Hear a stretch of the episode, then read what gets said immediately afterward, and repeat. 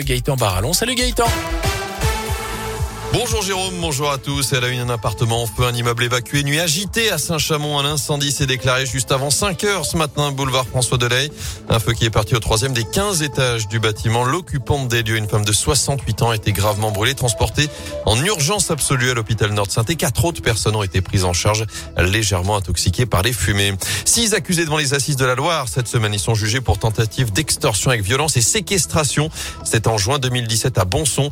Ils avaient notamment frappé la victime avec boule de pétanque pour lui voler son argent. L'homme avait réussi à s'enfuir.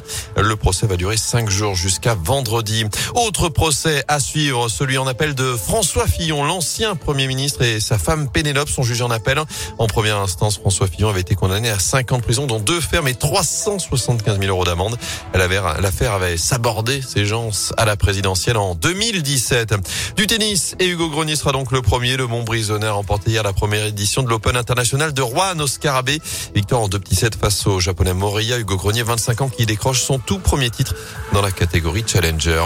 En foot, il ne reste plus qu'Andrézieux en Coupe de France. Le septième tour a été fatal ce week-end à trois de nos quatre clubs encore engagés dans la Loire et la Haute-Loire. Défaite notamment avec les honneurs de Blavozy, du Puy et de Côte-Chaude. Seul Andrézieux, donc vainqueur de Vichy samedi, a validé son billet pour le huitième tour et retrouvera Grenoble GF38, équipe de Ligue 2, les 27 et 28 novembre. Enfin, les de retour après le sapin place Jean Jaurès. La grande roue est désormais installée sur la place de l'Hôtel de Ville à saint et Les chalets sont également montés. Le marché de Noël, je vous le rappelle, ouvrira ses portes chez nous ce samedi. Ça va durer un mois et demi. Alors que vous pouvez par ailleurs envoyer votre liste au Père Noël. À partir d'aujourd'hui, le secrétariat du Père Noël ouvre ses portes avec 50 lutins qui attendent vos lettres jusqu'au 17 décembre.